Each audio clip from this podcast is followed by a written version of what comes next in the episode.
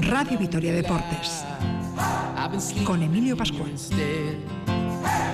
Hola, ¿qué tal? Saludos amigos, bienvenidos al tiempo del deporte en la sintonía de Radio Vitoria. Como les decíamos, hoy de forma excepcional hasta las 7, Radio Vitoria Deportes, tres puntos y a casa. Y a las 7, el especial Askena Rock Festival desde Mendizábala. Una hora, por lo tanto, de radio deportiva en directo, con toda la actualidad del deportivo, a la vez que no ofrece movimientos relevantes en este momento del mes de junio, cuando estamos prácticamente a 15 días de retomar la competición. Un sábado en el que Nacho González ha sido reconocido por los técnicos alaveses y en el que Joan Peñarroya, después de ser presentado ayer, continúa ya trabajando al comando del nuevo proyecto del Vasconia 22-23. Con la fiesta del deporte femenino en el Iradier Arena, con la final ACB 2 a 1 para el Real Madrid y también con la disputa de la fase de ascenso a Liga ACB en Girona, con eh, el drama o la ilusión de mañana en el duelo entre Tenerife y Girona con el ascenso en juego a la primera división. La Final Four de balonmano masculino nos espera en Alemania Juan Luis Arnedillo, el Kielce. El equipo polaco es el primer finalista. En este momento, el Kiel le gana 2 a 1 al Barcelona. Nos visita Alfredo Sainz, eh, que presenta la plataforma Niña y Deporte. Todo esto y mucho más en directo aquí en la Sintonía Deportiva de Radio Vitoria con Norberto Rodríguez en la realización técnica. Les habla Emilia Pascual. En nombre de todo el equipo de deportes, 6 y 6 minutos, comenzamos.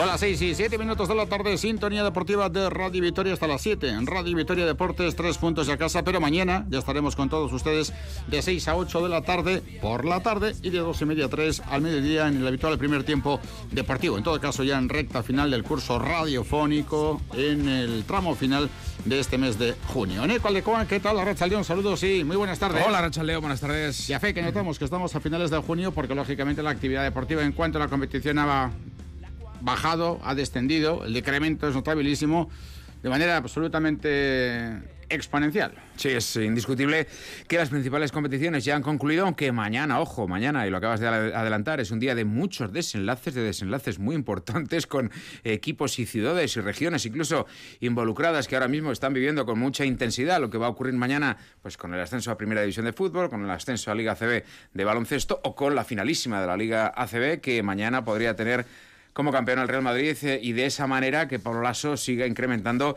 su récord de victorias, su récord de títulos que es ya de leyenda. Pero bueno, pues hoy, por ejemplo, aquí en el territorio de Alavés, sobre todo, ha sido una jornada muy festiva, muy festiva porque tanto los entrenadores como el deporte femenino esta mañana lo han celebrado y de qué manera. Enseguida entramos en ello, pero vamos a buscar una primera comunicación con eh, Juan Luis Arnedillo, nuestro queridísimo Juan Luis Arnedillo, el hombre que ha marcado una pauta y alma mater del balonmano a la vez que no se pierde un campeonato de Europa, un campeonato del mundo, una Final Four, y nos espera en Colonia, en Alemania. Ha tenido la amabilidad eh, de meterse en la sala de prensa para que el ruido fuera eh, menor. En el AMSES eh, Arena de Colonia entran 20.000 espectadores. Está jugando un equipo alemán, el Kiel, frente al Barcelona, así que imagínense lo que está pasando allí. En Colonia, en el AMSES Arena, Juan Luis Arnedillo, ¿qué tal? Arrachaldeón, saludos y muy buenas tardes.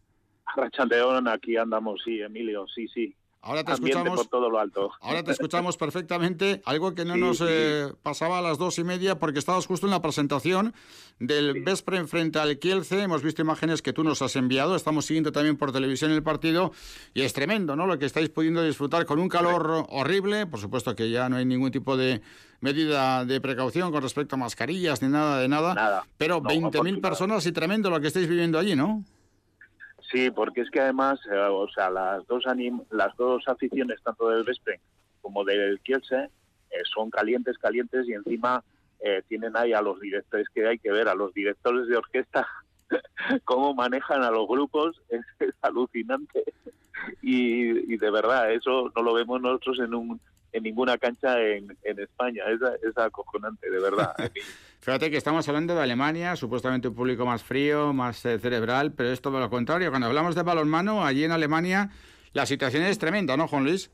Sí, sí, bueno, esto es aquí como una religión. Yo siempre recordaré y siempre lo digo, eh, la primera vez que vine en el Mundial de 2007 y, ahí en Mannheim, en el SAP Arena, y que me tocó un partido de, Alemania, de Argentina contra Ghana, y, y, ver allí el pabellón a tope, los, los 10.000 espectadores viendo ese partido, dice, bueno, esto, esto es otra historia, o sea, de verdad, es, es para, para vivirlo, porque, eh, vamos, el, en enero del 24, que es aquí el europeo, eh, de selecciones, bueno, ya lo están calentando y bueno, eso, eso va a ser una auténtica pasada, de verdad, de verdad. Bueno, aunque tienes monitores de televisión ahí en la sala de prensa del LAMSES Arena, tampoco te queremos eh, quitar la oportunidad de vivir en directo ahí en la propia grada, un partido tan importante como que se está, se está jugando ahora mismo, que el 4 Barcelona 3, pero antes comentamos que la primera semifinal, la victoria para el conjunto del Kielce polaco, 34-37 frente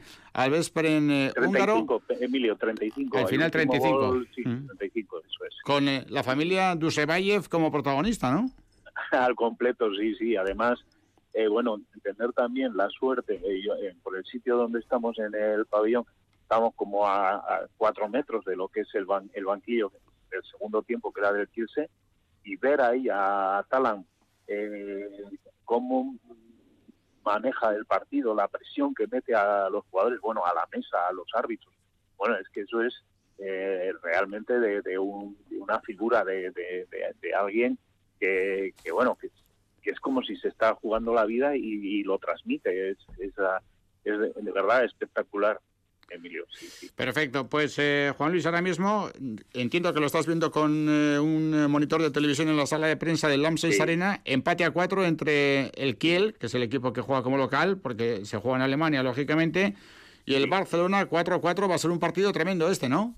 Tremendo, tremendo. El, el Kiel tiene dos bajas muy importantes, que son la de el pivote Pekeler, que le han dado al mejor pivote de la Champions, pero se lesionó con mala suerte, y la de noruego Sagosen. Y, bueno, vamos a ver si eso le pasa factura, porque el Barcelona ha llegado con todos los efectivos, con todo el equipo bien, pero vamos, eh, eh, por contra está aquí en el Lances Arena con, con toda la presión que conlleva el jugar en Alemania y contra un equipo alemán. Es un gustazo poder comunicar en directo con el LAMSES Arena de Colonia, más allá del resultado final, que fíjense, a estas alturas, pues lógicamente es importante para nosotros a la hora de informar, pero mucho más tener a un alavés como Juan Luis Arnedillo, el hombre que más ha hecho por el balonmano alavés desde el punto de vista de formación y conocimiento en los últimos años y que qué duda cabe que tiene siempre la generosidad de contarnos lo que vive en sus experiencias eh, con su amado balonmano. Una última cuestión. Es eh, fácil pensar, estábamos comentándolo aquí en Eco y yo, es fácil pensar, Juan Luis, que Iker Romero estará presente en esa Champions, ¿no? Pues no, no, eh, eh, ha, venido, o sea, porque justo tenía ahora los días de vacaciones, ah. que además mm, casualmente me encontré en, en Vitoria el el lunes o el martes, y entonces eh, tiene muy limitados los días de vacaciones porque ya sabes que está entrenando aquí a un equipo de la segunda categoría alemana. Por eso. Y, y eso, y eh, bueno, con los, dos niños pequeños y tal, y, justo tenía que, hacer vacaciones, hay que dejarle respirar un poco al bueno de Iker. Ya te digo que sí, además, mira, ha tomado una sabia decisión, apostar entre la familia y en este caso algo que le ocupa todo el año, pues ha hecho francamente bien, ha tenido la oportunidad de ver a su familia aquí en Vitoria. Seguramente ahora estará también aprovechando un poquito playa, etcétera. Perfecto, Juan Luis. Oye, pues muchísimas gracias, disfruta ah, muchísimo. Con el, que, con, el, con el que sí hemos coincidido es con, con Iñaki Urrangarín, otro a la vez importante ahí. Ah, eh, no sé si está su hijo en la convocatoria del Barça o no. Bueno, no, es, no está, pero eh, como traen a, todos los jugadores y ah. que han participado y como eh, Pablo pues ha estado jugando varias eliminatorias de Champions, varios partidos de la liguilla de Champions y en la Liga Sobal, pues eh, están aquí todos los, eh, los jugadores del segundo equipo que han estado participando con el primero y es una, una buena decisión de, un club como el Barcelona, eso está claro. Pues mira, la representación a la vez, en este caso por parte de Iñaki Urdangarín, también con Juan Luis Arnedillo en el AMSES Arena. Lo dicho, eh, Juan Luis, gracias por tu generosidad, un abrazo enorme y muy buenas tardes. Muy buenas tardes, Emilio, y muchísimas gracias, de verdad. Gracias a ti. 7 a 6, vence el Kiel. Ojalá dentro de poco podamos cantar también partidos de máxima relevancia para el balonmano a la vez, pero esta en es una situación que nos va a costar más tiempo observar, a diferencia, por ejemplo, de lo que ocurre con el eh, baloncesto. Estábamos comentando antes que mañana puede ser un día tremendo para Girona, porque mañana puede ascender el equipo de baloncesto a la Liga ACB y el equipo de fútbol a la Primera División. También es verdad que puede ser un día terrible para el equipo gironí. O puede ser, eh, bueno, pues una cosa intermedia, ¿no? Pero bueno, pues es evidente que a cualquiera que le estemos contando esto, si se pone a imaginar, eh, bueno, pues creo que por pura empatía eh, llegaría a la conclusión de que para el deporte de Girona, desde luego, no creo que haya otra jornada más histórica y más importante que la de mañana, porque en el margen de 3-4 horas, en efecto, pueden dar el salto a la, élite, a la máxima élite, el equipo de baloncesto, el equipo de Margasol y el equipo de fútbol. Así que, bueno, pues eh, entiendo que mm, más allá de que aquí tengamos la sensación de que está letargado el deporte, porque la actividad principal eh, ya concluyó lamentablemente hace unas semanas, hay puntos geográficos ahora, no solo Girona, eh, sino, bueno, pues especialmente Tenerife también, o incluso, bueno, pues la final de la Liga CB que puede tener mañana campeón si gana el partido del Real Madrid, el cuarto de la Serie al Barça, o bueno, pues lo que puede estar ocurriendo también por parte de las secciones de estudiantes de Palencia y de Lleida, que son los otros tres equipos participantes en esa Final Four de la fase de ascenso a Liga CB desde la LEP Oro, pero desde luego lo que llama poderosamente la atención es lo de Girona, ¿no? que el equipo de fútbol y el equipo de baloncesto pueden dar el salto mañana en el margen de casi 3-4 horas. Y a las 9 mañana en el Heliodoro, el eh, Girona de Michel jugará frente al Tenerife de Ramis Mañana es posible que profundicemos un poquito con respecto a esta jornada, pero de momento nos quedamos con las opiniones de los técnicos. Bueno, Michel sabe muy bien lo que es subir a la primera división, gestiona muy bien este tipo de situaciones, sino que se lo digan a Leibar de Garitano. Y bueno, Ramis tiene también experiencia como jugador, aunque como técnico está a la espera de un pelotazo como el que podría protagonizar mañana. Sí, y desde luego el equipo de Ramis, el Tenerife, eh, no solo porque actúa como local, sino por el 0 a 0 de Montilivi, parece el equipo que tiene más opciones, pero hasta ahora hasta ahora al menos, en este playoff, los equipos con más opciones son los que se han dado el bofetón, pero el bofetón tremendo en algunos casos y en especial, como apuntabas, eh, en el caso de, de Leibar. Bueno, escuchamos primero al técnico del que parece tenerlo menos fácil, el Girona. Un Mitchell que dice que para él, para su equipo y para todo Girona es un día histórico el de mañana. Estamos con ilusión, con motivación para luchar por un sueño que quiere toda la ciudad que quiere toda la provincia. Es un momento histórico para, para el Girona y, y esa responsabilidad hay que llevarla desde la ilusión. Es la reflexión de Michel. También Ramis, lógicamente, juega en casa. Con ganar ese partido están en primera división. Y todo esto que estamos comentando tiene una derivada que afecta al Deportivo a la vez, que es que el equipo que gane no se enfrentará al equipo albiazul la próxima temporada y el equipo que pierda pues pasará por Mendizorroza y el Deportivo a la vez tendrá que pasar por su casa. Sí, en el caso del básquet también, ¿no? Pues el que salga ganador de esa Final Four en Girona será la próxima temporada rival del Basconia. Y en el caso de, esta finalísima de la promoción de ascenso de segunda división a primera, pues el equipo ganador no visitará Vitoria y el que no lo haga, pues sí que será rival del conjunto albiazul. Le toca ahora el turno a Ramis, al técnico del equipo blanquiazul, al técnico del Tete, que es así como llaman al equipo chicharrero. Bueno, pues Ramis piensa en colectivo, pero también piensa en lo que para él significa este momento deportivamente hablando. Lo siento como el mejor eh, o, el momento deportivo más potente de mi carrera. Este, ¿no? Y de mucho sentimiento, de mucha pasión, de mucha importancia, de mucho respaldo y bueno, pues ese era uno de mis sueños cuando yo llegué aquí, poder volver a ver a una afición en ebullición, la reflexión que hacía Ramis con respecto al partido de mañana. Bueno, se ha celebrado esta mañana la edición número 31 del Día del Entrenador a la vez. Mañana estaremos con Coldo Segurola, el presidente del Comité a la vez de Entrenadores, que esta mañana nos perfilaba en nuestro primer tiempo un poco en qué había consistido, pero hoy el reconocido por los técnicos de Álava ha sido Nacho González. 55 años, 36 en los banquillos de Ariz Navarra, Alavés, Reus, San Andreu, otra vez Deportivo Alavés, otra vez Reus, Zaragoza, Depor, Tondela Portugués, Bolívar, boliviano y Málaga como última y quizá más traumática experiencia por lo más cercana en el tiempo. Hemos hablado con él este mediodía, una conversación interesante que también nos ofrece perfiles de cómo, teniendo en cuenta su conocimiento de la categoría, y asumiendo que el Deportivo Alavés la próxima temporada jugará en segunda división, cómo se deben construir los proyectos deportivos en la categoría de plata. Comenzábamos con el saludo, Nacho. Arrachaldeón, buenas tardes. Hola, buenas tardes. Y muchísimas felicidades por el reconocimiento. ¿Cómo ha ido la jornada? Pues bien, bien, muy bien, muy bien. La verdad es que, bueno, muy agradecido porque se acuerden de, de, uno, de, de, bueno, de darme la oportunidad de, de pasar por aquí nuevamente. Y bien, bien, yo creo que hemos pasado un buen, un buen ratito, que era de lo que se trataba y muy, muy contento. Bueno, aparte de categorías inferiores, segunda B, segunda, primera portuguesa, primera en Bolivia, de nuevo segunda división B, segunda división A, mejor dicho, tú ya has pegado unos cuantos tiros y los que te quedan por tirar, ¿no? Eso espero, eso espero. Así que sí que ya creo que no tantos como los que he pegado hasta ahora, pero pero bueno, esperemos seguir dando dando guerra, ¿no? Que, es lo que, es lo que deseo, ¿no? Mm. Se dice mucho Mané, tenemos más eh, pasado que futuro, solamente por una cuestión que tiene que ver con la edad que vamos ya cumpliendo. Ojalá que no fuera así, pero probablemente eso es lo que dice la estadística. Bueno, Nacho, la última década en el fútbol de élite, ascenso a segunda división con Deportivo Laves y Reus y equipos de nombre como Zaragoza, Deport, Tondela, Bolívar y Málaga. Decíamos, eh, proyectos ilusionantes eh, de mucha exigencia donde no siempre ha sido fácil trabajar, ¿no?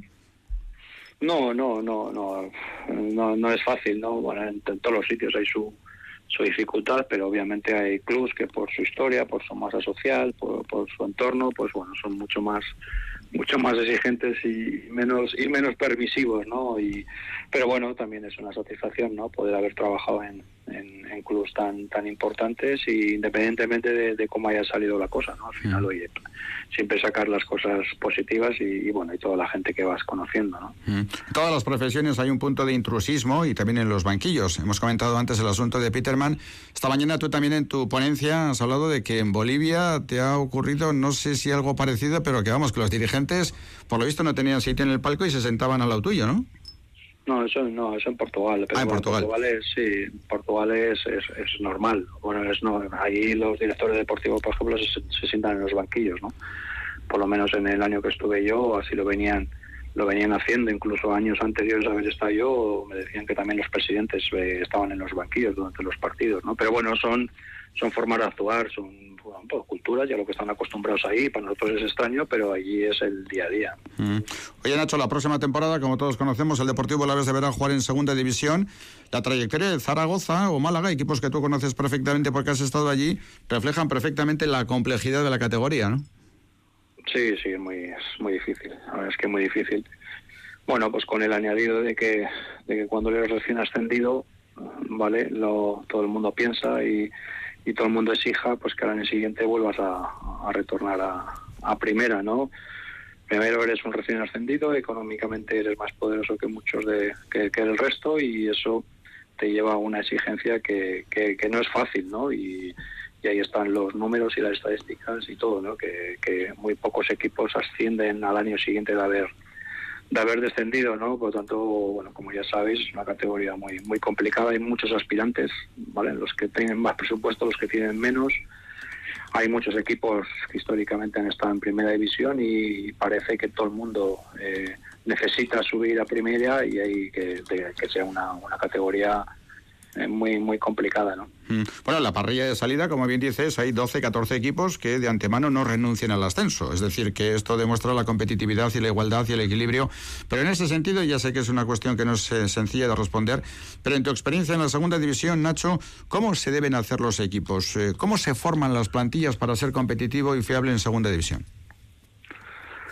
Bueno, al final es, bueno es, es difícil, ¿no? Y más para un recién descendido, ¿no? Si optas por gente con más experiencias, si, si dejas base de equipo de que de la cual del que ha descendido, si, si incorporas gente más joven, menos joven, eh, bueno, es es difícil, ¿no? Yo yo ah, creo que haría una mezcla, ¿no? De jugadores que, que realmente tienen experiencia, ¿vale? En, en, una categoría muy exigente, con unos objetivos muy muy ambiciosos y, y luego otro tipo de gente con, con más hambre que que, llega al fútbol profesional, que para él es muy importante y sobre todo, como he insistido un poquito en la charla de hoy, en alguna entrevista que me han hecho estos días, eh, la importancia de, esa gente con más experiencia que tengan un buen un buen liderazgo, ¿no? Que sean buenos buenos líderes porque bueno, va a ser va a ser un año que ojalá vaya todo bien, pero lo más normal es que haya momentos delicados, ¿vale? Y en esos momentos delicados pues necesitas eh, ese vestuario fuerte, ese vestuario con buenos líderes y además que sean un buen espejo para la gente que llega nueva, ¿no? Por lo tanto, que yo te diría que esa sería un poquito la mezcla eh, más o menos que yo entiendo y aún así nada te asegura que vayas a ascender, ¿no? elementos claves que tenemos que tener en cuenta y escuchar con atención a la hora de conformar un equipo competitivo en segunda división. Y Nacho González, ¿qué va a hacer la próxima temporada? De momento, esperar y estudiar, ¿no? Pues sí, ojalá lo sabría. La verdad es que, que bueno, ahora estamos eh, esperando y, vamos a ver, ¿no? La cosa no está, no está fácil porque en segunda ya se han ocupado todos los banquillos, creo. Y, vamos a ver, ¿no? vamos a ver si esperamos, si salimos fuera, no sé, nunca se sabe lo que te va a deparar el futuro, ¿no? sino que me lo digan a, me lo digan a mí, ¿no? que, acabe, que acabe en Bolivia. ¿no? Sin lugar a dudas. Y el año pasado en Málaga también una experiencia que tenía eh, por el nombre del equipo muy buen color, pero que después no fue realmente sencillo de ejecutar. Muy bien, Nacho, pues te dejamos descansar. Vienes del eh, calor de Cambrils al fresquito de Vitoria, como puedes constatar. Así que, ¿qué te parece lo que te has encontrado? Hacía tiempo ¿eh? que no veíamos una cosa así. Increíble, increíble, increíble. Esto, entre el calor que hace, el, el esquena, que he venido ahora a ver a mis padres para aparcar una locura, eh, de verdad, esto no es Vitoria. ¿eh? A, mí, a mí me lo han cambiado, me, lo han cambiado. Así que ahora mismo aquí en el fresquito de la casa de mis padres, a ver si me dan un poquito de, de, comer y pegarme una ducha de agua fría, que vamos, que estoy que chorreo. Estás muy mal acostumbrado en Cambrils y pasa lo que pasa cuando te encuentras con 40 grados ahora mismo en la zona sur de Vitoria-Gasteiz. Muy bien, pues allí, también hace calor, ¿eh? Pero, pero bueno, no sé si al lado del mar o un chapuzón y otro, pues se lleva mejor, no lo sé. Nacho, un abrazo y gracias, ¿eh? Cuídate mucho. Oye, pues nada, muchas gracias a vosotros como siempre. Nacho González, hoy reconocido por los técnicos a la vez es que también eh, nos daban algunas claves con respecto a cómo se construyen equipos en segunda división, pero fíjense, también la calorina que llevaba en el eh, cuerpo. Bueno, tenemos esa semifinal de la Champions de balonmano, aquí el 14, Barcelona 14, un partido tremendo, y estamos pendientes, lógicamente, de la final de la ACB. El Vasconia también está pendiente de la final de la ACB, pero el Vasconia y Peñarroya en concreto está pendiente sobre todo del equipo que le ponen a su disposición para trabajar las dos próximas temporadas. Final de la Liga CB, mañana cuarto partido, ¿eh? a partir de las 6 de la tarde. De momento el Real Madrid, después de su victoria ayer 8-1, 6-6, sin paliativos frente al Fútbol Club Barcelona. Si el Real Madrid ganara mañana, ya se concluiría la temporada para ambos equipos, con el Madrid levantando el título y con el Barça de Jaskevicius, pues otra vez quedándose a la orilla. Y en el caso de Vasconia, como apuntas, pues eh, en efecto, en eh, el equipo de baloncesto, Joan Peñarroya es el primero y de momento único de los elementos que se ha confirmado en relación a la configuración de la plantilla de cara a la próxima temporada. En el Deportivo La Vez se avanzó un poquito más hace ya una semana, pero esta última ha sido bastante tranquilita. Eh, como en toda la categoría por otra parte, porque ha habido muy pocos movimientos. Así que bueno, pues en el caso de Vasconia, ayer fue presentado para las dos próximas temporadas Joan Peñarroya y el técnico de Terrassa volvió a mostrar en su presentación Primero que es un hombre de carácter, que es un hombre además que se expresa perfectamente y que tiene un mensaje que llega, que llega al menos a aquellos que le escuchan con un poquito de atención. Y mira, algunas de las cosas que dijo en esa presentación Joan Peñarroya. Por ejemplo, él, como también es absolutamente lógico, se reivindicó en lo que significa hasta ahora su carrera profesional, que ha venido de éxito en éxito. Aunque es cierto que no ha tenido la oportunidad de dirigir en Euroliga. Por ahí fue la pregunta, por el hecho de que no tenía experiencia en la Euroliga y que eso sí le podía servir para crecer. Y dijo Peñarroya que él no venía a Vitoria a crecer, que él venía a Vitoria enseñado. Aquí yo no vengo con ninguna idea de, de mejora. Yo aquí, en teoría, la idea que tengo es que yo aquí vengo enseñado, vengo aprendido, eh, vengo a, a, sumar, yo no vengo a aprender a Vasconia. Es verdad que no he entrenado Euroliga, pero a un equipo como este eh, se llega enseñado ya, si no, malo. Mm, vértigo poco, eh, responsabilidad mucha.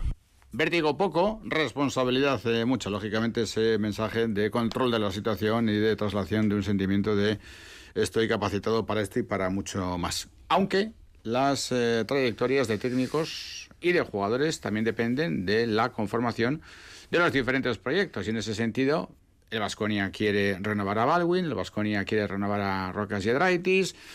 Vamos a ver lo que pasa con Peters, aunque en principio tiene contrato.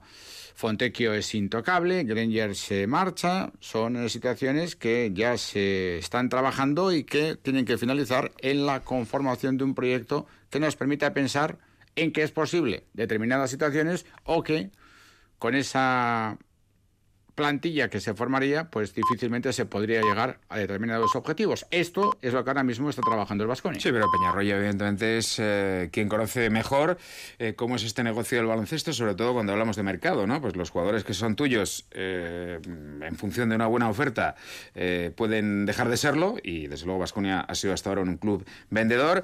Se está gestionando la posible ampliación de jugadores importantes como Rocas o como, como Baldwin, pero mm, aún no se ha plasmado en un papel el documento, así que tampoco se cortó mucho Roya a la hora de poner tareas, tareas pendientes y urgentes al club, como lo que significa ya el cierre de la plantilla o al menos eh, una contratación bastante importante de, su base de, jugadores de cara a la próxima temporada. Así que dice Peñarroya que este, el actual, es un momento absolutamente decisivo, aunque queden dos meses y pico para que comience el torneo, eh, el momento actual y cerrar plantillas es eh, algo que no se puede dejar pasar. Cuando tenga los jugadores veremos a ver a qué podemos jugar o a qué pensamos que podemos que podemos jugar. Mm, este es un deporte en el que manda son los jugadores y yo si tengo algo claro es que el entrenador con su idea evidente, con, con sus normas, pero se tiene que adaptar a los jugadores que tiene. Entonces, Estamos en pleno momento importante de la temporada, en la confección de la plantilla. Quedaría muy bien ahora decir que quiero jugar rápido, quiero jugar transiciones cortas, quiero ir a 100 puntos. Eso viste mucho y queda muy bien. Pero momento importante de la temporada, de los más importantes, la configuración del roster. Es la reflexión que hacía Joan Peñarroya. 18 de junio, las 6 y 31. ¿Dónde estaba usted hace 20 años? Si es que tú en este caso habías nacido, porque puede ser que algunos de los oyentes hace 20 años no habían nacido, en cuyo caso estaban en proyecto o estaban en... Eh, el cuerpo de su Amachu. ¿Dónde estaban ustedes hace 20 años? Nosotros lo recordamos perfectamente, porque son las 6 y 32 minutos y estábamos en esta santa casa, en esta misma, y además recién estrenada. Y no crean que fue hablando de que alguno quizá había nacido, alguno de los que están escuchando y que estaban pues próximos a ver la realidad de este mundo, pues el alumbramiento tampoco fue muy sencillo aquí en esta nueva sede, porque oye, tengo un compañero enfrente que resopla, y no sé si es por el calor o por los recuerdos.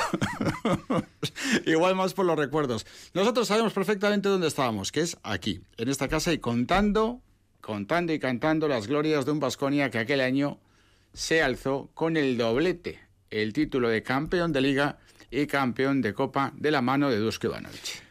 20 años no es nada, o sí. Estábamos desplegados ya, ¿eh? Estábamos ya desplegados porque, bueno, quedaba poco para el inicio del partido en el Bues Arena. El encuentro que fue definitivo, afortunadamente, en esa serie finalísima, después de haber ganado un par de meses antes la, Copa del Rey, bueno, pues era el partido definitivo ante el Unicaja de Bosa Malkovic, eh, un Vasconia que, bueno, pues eh, en aquel momento tenía sobre todo una plantilla con marcadísimo acento argentino, pero que tenía un director de juego, bueno, pues inolvidable como el Bennett y que tenía un jovencísimo Dusko Ivanovic en el banquillo. Y bueno, pues aquel partido consiguió poner al Vasconia en aquel momento como el gran dominador del baloncesto ACB por el doblete, un doblete que lamentablemente hasta el momento no se ha podido repetir y ojalá que en el futuro sí pueda ocurrir eso. Se había ganado la Copa del Rey ante el Juventud, se ganó la Liga ante Unicaja y evidentemente pues eh, es un momento para recordar, ¿no? Cuando, bueno, pues quizá los momentos deportivos no son tan brillantes como por entonces, pues eh, recordar aquello siempre viene bien y más cuando se cumplen nada menos que dos décadas de lo que fue aquella victoria en el Bues Arena y nada más pitar el final.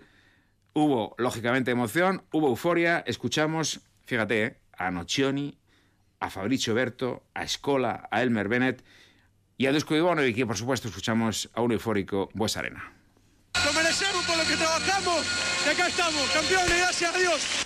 no tengo palabras, lograr en una liga tan dura ser el número uno no tiene palabras y bueno, creo que esto es, todo el equipo que estamos trabajando todo el año y bueno, del año pasado que estamos trabajando así, bueno, las cosas llegan. No te puedo decir nada, pues no hay palabras, no hay palabras. La verdad que fue una temporada muy dura.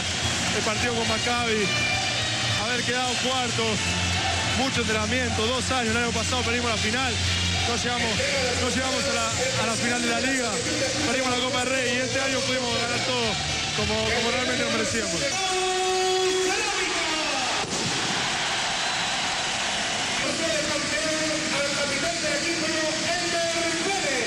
Es un momento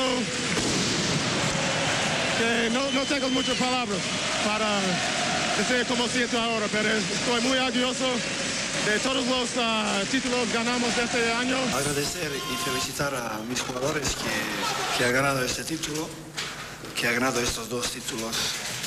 Yo creo que su trabajo y su manera de jugar ha, ha merecido.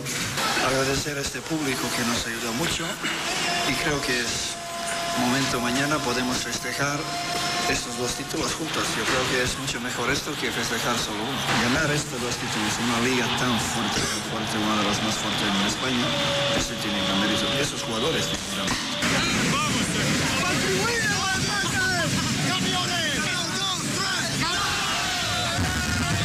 Bueno, eran sonidos también de hace 20 años. Ahora los sonidos que podemos emitir son bastante mejores.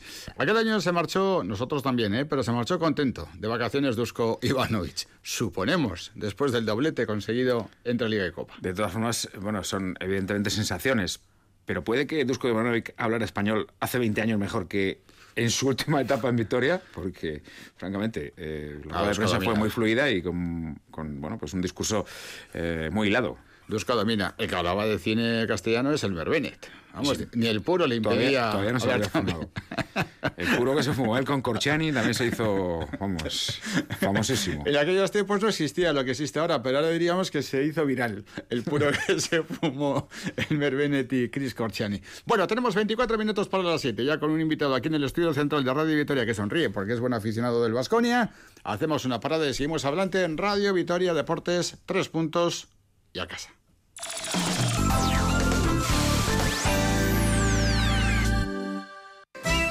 Radio Vitoria en el Araba Euskarás. Este domingo, entre las 10 y la 1 de la tarde, Déjate llevar se emite en directo desde Olarizu, el corazón de esta fiesta del euskera en Álava. Euskara zure aukera, Arabako Foru Aldundia, Diputación Foral de Álava. Radio Vitoria, pasión por lo nuestro. Mañana en ETV2 viajamos a la tierra prometida para las tres religiones monoteístas. Situado en Oriente Medio es el único estado judío del mundo. Esta piedra dicen que es la piedra donde Jesús se apoyó. El Mar Muerto es el lugar más bajo del mundo. Las piernas se te levantan solas. En Vascos por el Mundo, Israel. Vascos por el mundo, Shalom Israel. Mañana por la noche en E ETV2. El aventurero Vitara, el Urbanita Swift, el renovado S-Cross o el Jimmy. Quien tiene un Suzuki tiene un tesoro. Ven a Suzuki Lanfabi y podrás probar todas las novedades Suzuki en un evento muy especial el 20 y 21 de junio. Reserva tu cita en suzuki en mi o llamando al 945 27 65 44 y llévate la ecotoalla Suzuki. Te esperamos en Lanfabi, portal de Gamarra 60. Radio Vitoria en el Araba Euskarás. Este domingo, entre las 10 y la 1 de la tarde, Déjate llevar se emite en directo desde Olarizu, el corazón de esta fiesta del euskera en Álava. Euskara zure aukera, Arabako Foru Aldundia, Diputación Foral de Álava. Radio Vitoria, pasión por lo nuestro. El aventurero Vitara, el Urbanita Swift, el renovado S-Cross o el Jimmy. Quien tiene un Suzuki tiene un tesoro. Ven a Suzuki Lanfabi y podrás probar todas las novedades Suzuki en un evento muy especial el 20 y 21 de junio. Reserva tu cita en suzuki o llamando al 945 27 65 44 y llévate la ecotoalla Suzuki. Te esperamos en Lanfabi, portal de Gamarra 60.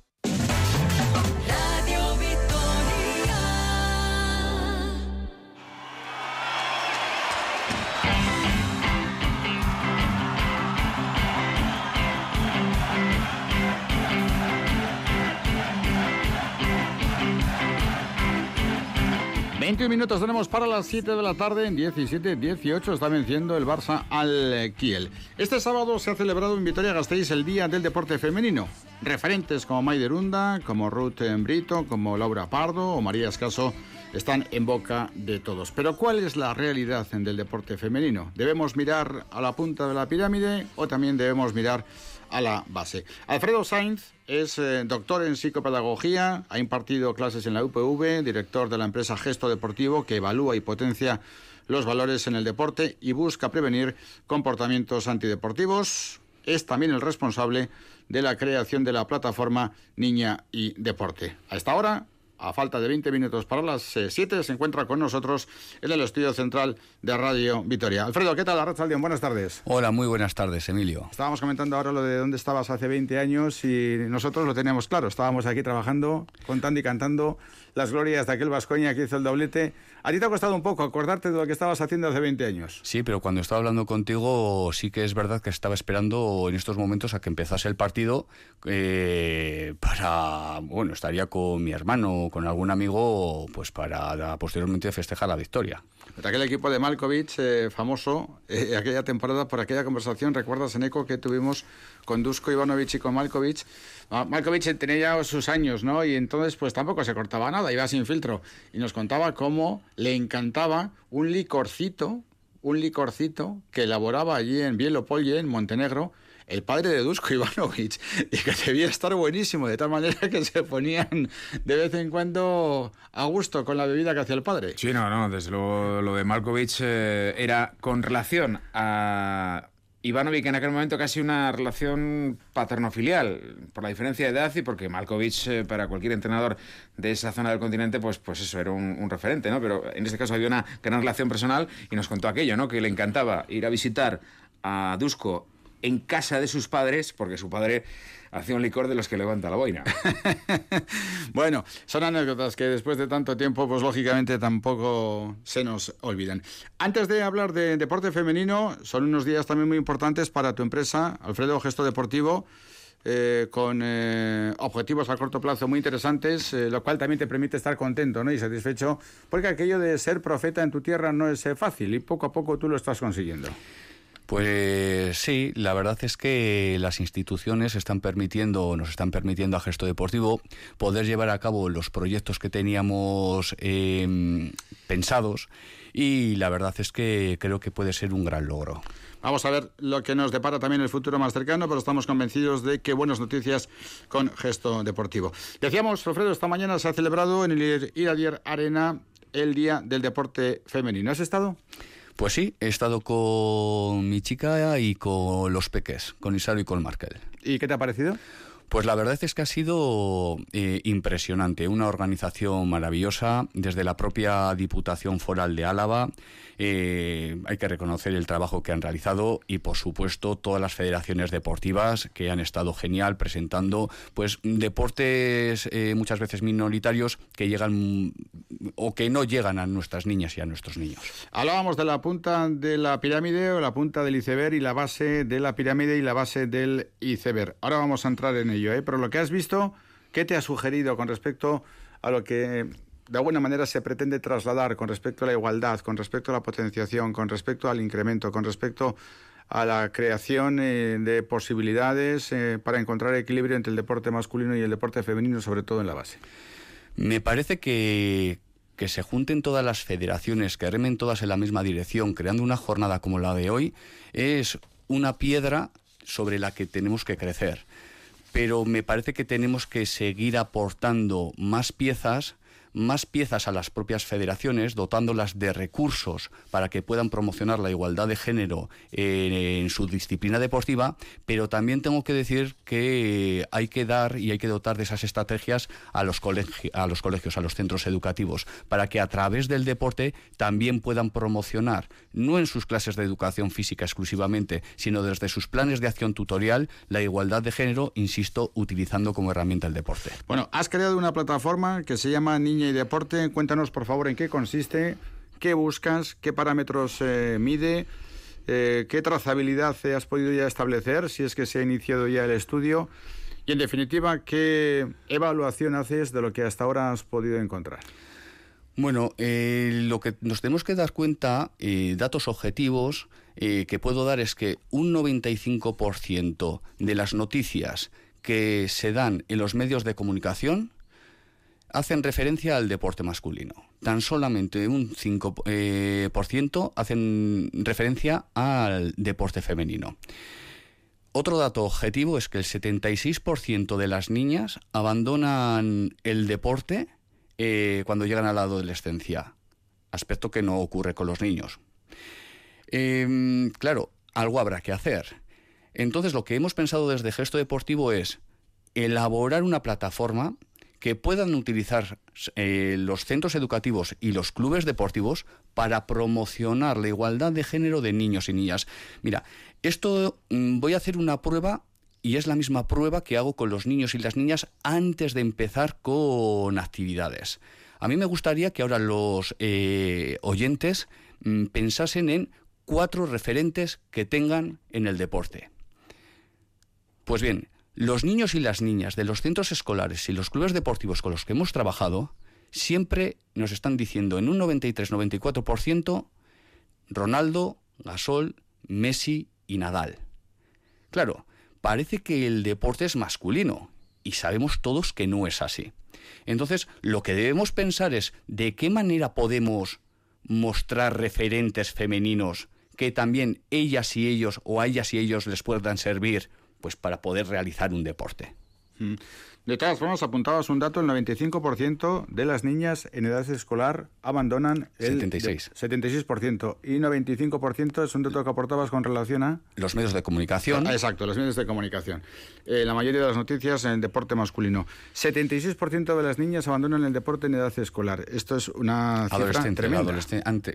cuando llegan a la adolescencia. ¿Cómo se puede poner remedio a esta situación que desde luego es eh, terrible ya no solamente desde el punto de vista deportivo, sino desde el punto de vista de salud? Eh, socialización, eh, hábitos eh, sanos, etcétera, etcétera. Claro, y, estamos hablando de Vitoria, que dentro de las limitaciones que pueden tener las niñas, pues no estamos del todo mal. O sea, no sé si eso sirve para algo, pero, pero si nos damos cuenta de las niñas que pueden vivir en otras partes de España, por ejemplo, de la España vacía, no niñas, no niños, sino niñas concretamente, puedo decir y, puedo atestiguar que la problemática es muchísimo mayor.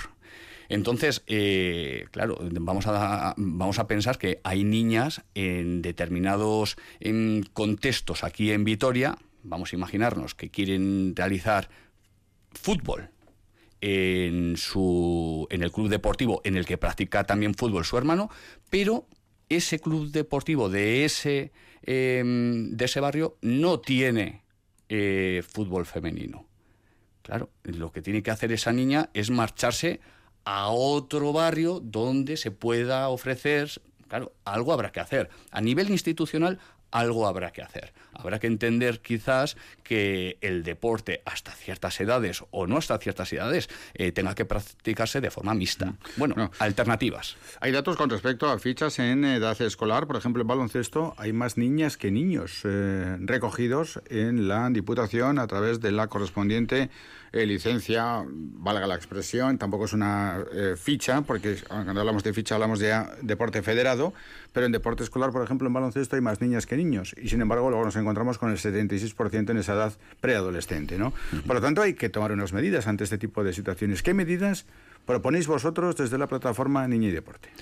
Pues lo que la plataforma Niña y Deporte pretende es hacer sentir. A ver, yo soy de esos profesores que piensa que si en un momento dado yo no siento, es imposible que por mucho que me lo cuentes, por mucho que tú me digas que hay una brecha de género, yo no lo voy a llegar a entender porque igual no lo siento. Y voy a ir más lejos. Si tú a una niña de 7, 8 años le hablas de brecha de género y seguramente no sabe de lo que estás hablando. Igual la pregunta, la primera pregunta puede ser, ¿Existen las desigualdades de género en el deporte en edad escolar? Pero cuando trabajamos con las niñas y niños, partimos de una pregunta hacia ellas y hacia ellos.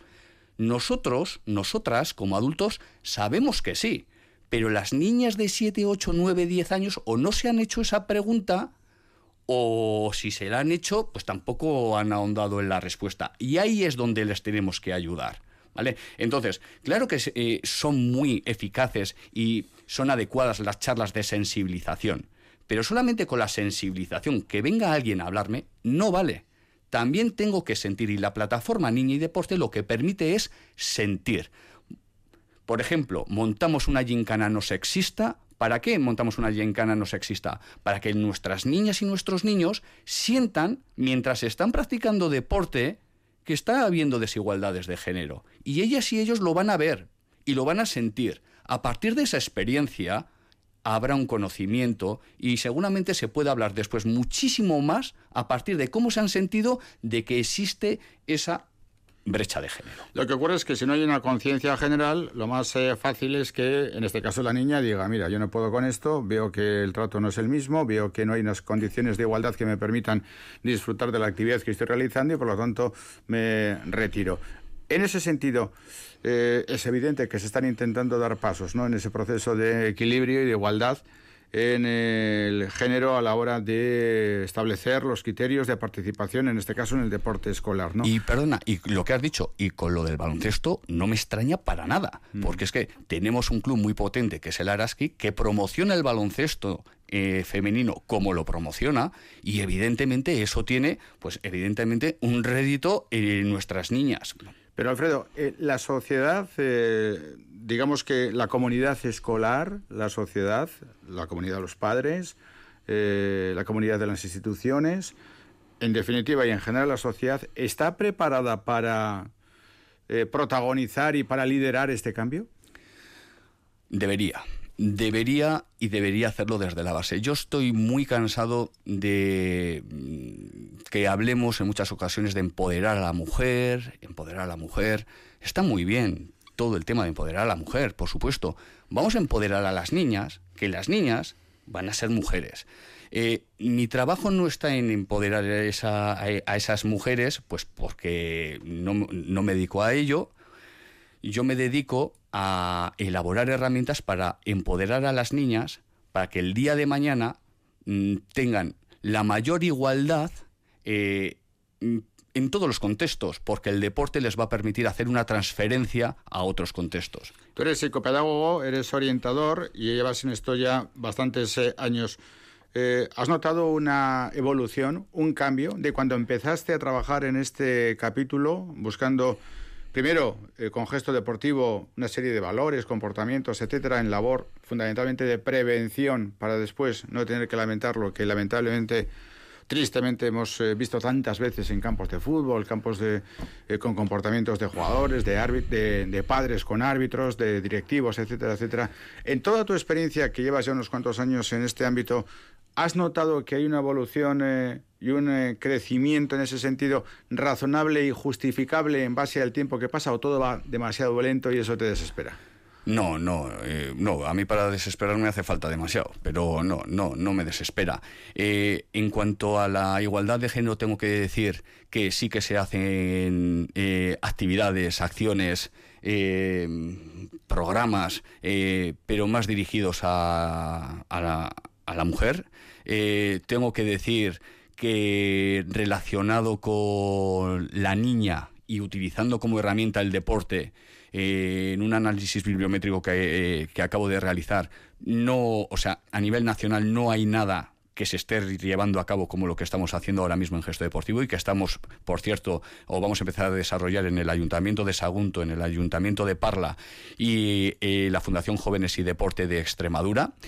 Y con respecto a los valores, pues fíjate, Emilio, es que a las instituciones, eh, no hablo de la, de, la nuestra, eh, pero a nivel nacional, porque yo estoy hablando ahora con muchos concejales, ¿sabes lo que pasa? Que a todos se les llena la boca que hay que promocionar valores. A todos. A todos. O sea, eh, qué programa más majo, qué bien, hay que promocionarlo. Pero después, a la hora de la verdad, se queda en agua de borrajas. Entonces, eso es un problema. Los políticos lo que tienen que hacer es tener los mejores programas encima de la mesa, pero elegir programas, pero no elegir un programa que solo sea de sensibilización, que vaya alguien, un Alfredo Sainz, a darte una ponencia y ya está. Porque las palabras se quedan en palabras. Mientras no hagamos sentir a nuestras niñas y a nuestros niños, los valores no se van a promocionar. Mañana yo voy a hacer una, un taller formativo en un en un club deportivo de aquí de Vitoria. Eh, me han llamado para ir a la, a la Vitoriana y lo que voy a trabajar es la tolerancia a la frustración. Eh, mientras estamos jugando a fútbol, insisto, mientras estamos jugando a fútbol, porque lo, que les gusta a nuestras niñas y a nuestros niños es jugar a fútbol, vamos a trabajar la tolerancia a la frustración. ¿Cómo? pues lo que voy a hacer es me voy a posicionar a favor de un equipo totalmente y en contra del otro. Van a ocurrir ciertas conductas y actitudes que van a ser no deseadas. Claro, si eso se entrena, si eso después eh, del entrenamiento lo llevamos al partido, ellos van a tener una experiencia previa del entrenamiento. Esto es como tirar un penalti. Si yo tiro un penalti o 10 penaltis en un entrenamiento y meto los 10, lo probable es que llegue al partido y lo meta. Habrá otras variables que influyen, evidentemente, pero hay una alta probabilidad. Pues igual los valores. Si yo trabajo la cohesión de grupo, si yo trabajo la tolerancia a la frustración, cuando llegue el partido tendré herramientas para no frustrarme o tener la capacidad de mm, tranquilizarme, de relajarme. Que me da la sensación de que a ese taller tiene que acudir más padres que, deportistas. Eh, en este caso lo vamos a llevar a cabo con deportistas, pero sí que llevamos a cabo talleres con, con familias, mm. dotándoles de herramientas pues para, para poder gestionar sus emociones mientras están viendo a sus hijos. Tú que eh, nos comentas, estás en contacto permanente pues con concejales, con representantes de instituciones de todo el Estado, que, más allá de tu labor, ya decimos de psicopedagogo y orientador, también estás muy enfocado con esta empresa que has organizado de gesto deportivo. ¿Te parece también que en este ámbito hay mucho postureo y ganas de sacar partido de una situación que todo el mundo asume como lógica y normal, pero después nunca se hace nada?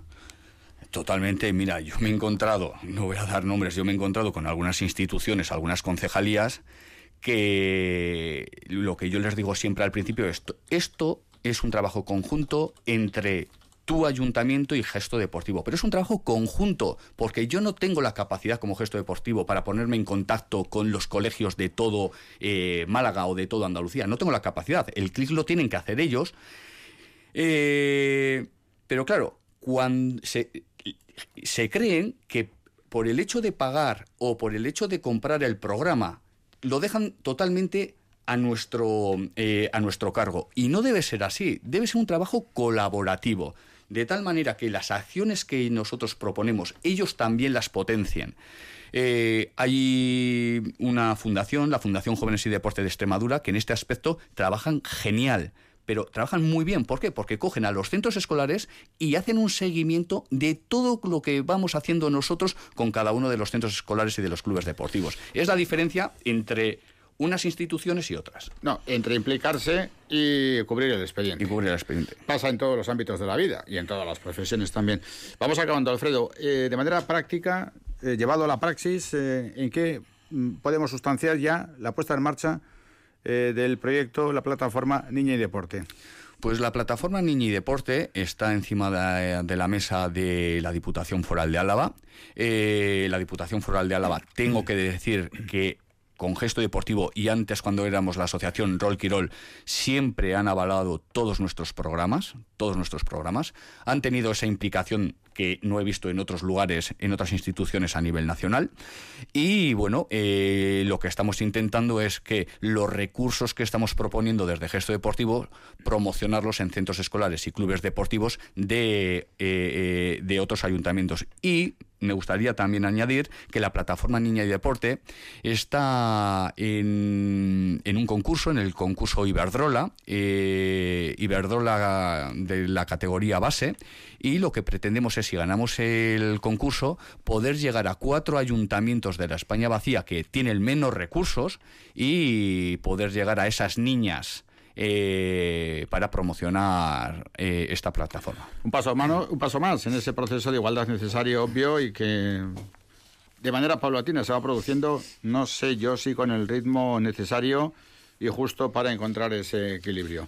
En todo caso, agradecemos la presencia de Alfredo Sainz, el director de Gesto Deportivo, aquí en el estudio central de Radio Vitoria, en un sábado del mes de junio, sábado tan caluroso, en el que, bueno, has hecho un esfuerzo también. Eh, modificando tu plan de tarde con la familia que además fuera de Vitoria para estar con todos los oyentes. Así que, Alfredo, muchísimas gracias. Te escucharemos en breve porque yo creo que el gesto deportivo nos va a dar una noticia dentro de poquito y ojalá estamos convencidos de que va a ser también positiva en ese trabajo permanente por eh, la inculcación de valores, de gestos, de deportividad, de tolerancia a la frustración, de en definitiva entender lo que es una práctica deportiva más allá del deporte profesional y la urgencia por los resultados, la presión, etcétera, etcétera.